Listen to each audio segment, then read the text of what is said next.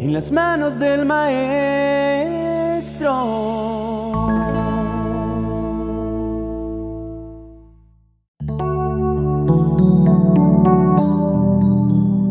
Quisiera iniciar esta oración poderosa para saber a dónde ir haciendo la siguiente lectura. Se encuentra en Josué capítulo 3, versos del 1 al 4. Y dice así, Temprano a la mañana siguiente, Josué y todos los israelitas salieron de la arboleda de acacias y llegaron a la orilla del río Jordán, donde acamparon antes de cruzar.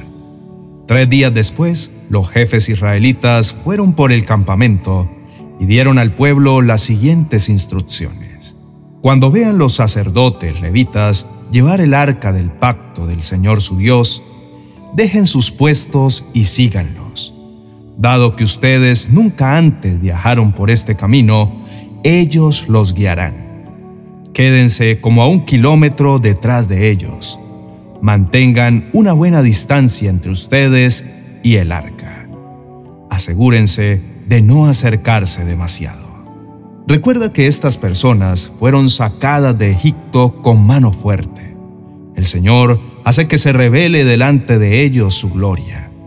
El Señor levanta un libertador llamado Moisés y lo primero que Dios hace es que en Egipto se desaten diez plagas, en donde la última es la muerte de los primogénitos. Cuando esa plaga cae, el primero que muere es el primogénito del faraón. Y de esta manera fue liberado el pueblo de Israel. Sin embargo, el proceso de pasar el desierto se extendió por causa del comportamiento del pueblo, pues se volvieron rebeldes y cometieron una y otra vez los mismos pecados. A veces, Dios no nos saca de una prueba porque no hemos terminado de aprender algo que se necesita para moldear nuestro carácter y así poder administrar lo que nos va a entregar después de la prueba. Quizá nuestra desobediencia no nos permita entrar a la tierra prometida, tal como le sucedió a Moisés. Por eso, antes de que descubramos a dónde debemos ir, determinemos ser obedientes por encima de nuestras emociones por encima de cómo nos sintamos en ese momento, porque el Señor nos quiere llevar a lugares extraordinarios si le obedecemos.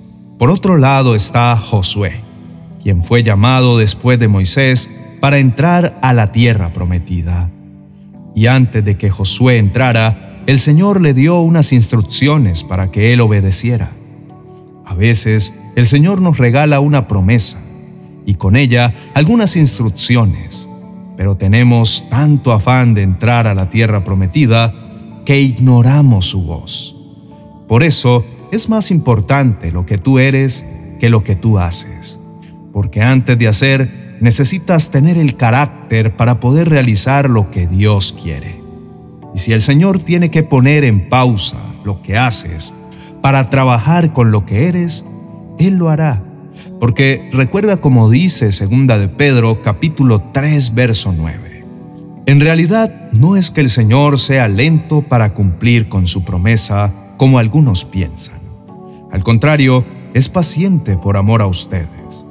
No quiere que nadie sea destruido, quiere que todos se arrepientan.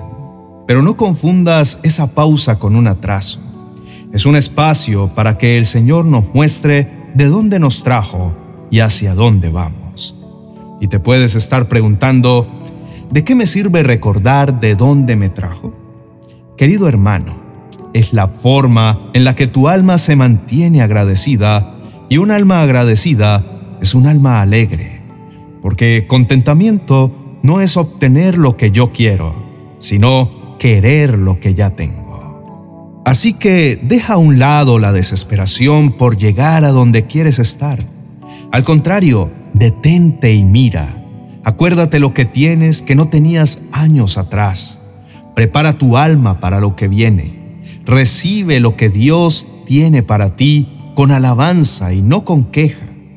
Asegúrate que la presencia de Dios esté contigo a donde quiera que vayas, pues donde hay presencia hay orden e instrucción. Y créeme que para saber a dónde vamos, necesitamos de las instrucciones de Dios. De lo contrario, llegaremos a lugares en donde nos sentiremos perdidos y sin propósito. Por eso es tan importante la obediencia para saber a dónde ir. Porque si no obedecemos, terminamos en el lugar equivocado. Hoy te hago un llamado a obedecer. Obedece la palabra de Dios, pero también las personas que Dios ha puesto en la tierra como tus autoridades. Porque cuando honras a tus autoridades, el Señor te recompensa. No vas a entrar a la tierra prometida si no estás preparado para obedecer. Cuando tú no te mueves con instrucción y disciplina, sales avergonzado. Pero si tienes el fuego del Espíritu Santo en tu interior, todo lo que hagas y donde vayas prosperará. Porque todo lo que hacemos es para Él y por Él. Recuerda que el único que merece gloria y honra es Cristo Jesús. En cuanto a nosotros, no podemos ir a la tierra prometida si el Señor no va delante nuestro, porque sin Dios no lograremos llegar. Quisiera darte tres sencillos pasos para saber a dónde debes ir. Primero, detente, mira y deja la queja. Aquí quisiera detenerme para ponerte una pequeña tarea.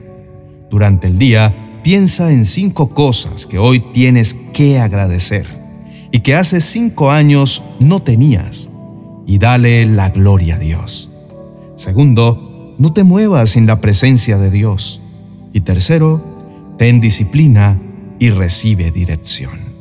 Querido hermano, acompáñame a hacer una oración poderosa a nuestro Padre Celestial para que Él nos muestre a dónde debemos ir que sea el Señor quien nos indique el camino y nos ayude a recordar siempre de dónde venimos. Busca un lugar en donde puedas estar cómodo y si deseas, cierra tus ojos y levanta tus manos al Señor como señal de rendición ante su poderosa presencia. Porque hoy Jesús quiere hacer algo nuevo contigo. Oremos. Padre Celestial, Gracias por esta poderosa palabra que instruye hoy mi corazón. Gracias por ser tan bueno conmigo y poner tus ojos sobre mí. Yo te pido, Señor, en este día que me pongas en la posición correcta para la entrada del camino que vas a trazar para mí. Te pido que me instruyas en todo tiempo y decido obedecerte, porque lo que me has prometido sé que se cumplirá. Perdóname, Señor Jesús, porque en muchas ocasiones he querido buscar más el éxito y los aplausos antes que tu presencia. Hoy he entendido que se trata de ti y no de mí, que yo vivo para adorarte y exaltarte. Por eso hoy entro a tu presencia con acción de gracias, recordando lo fiel que has sido conmigo hasta hoy.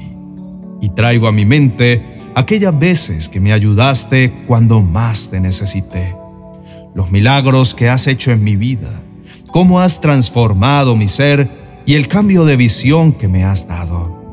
Han sido tantas las maravillas que haces en mi vida que no alcanzaría a contarlas en esta oración.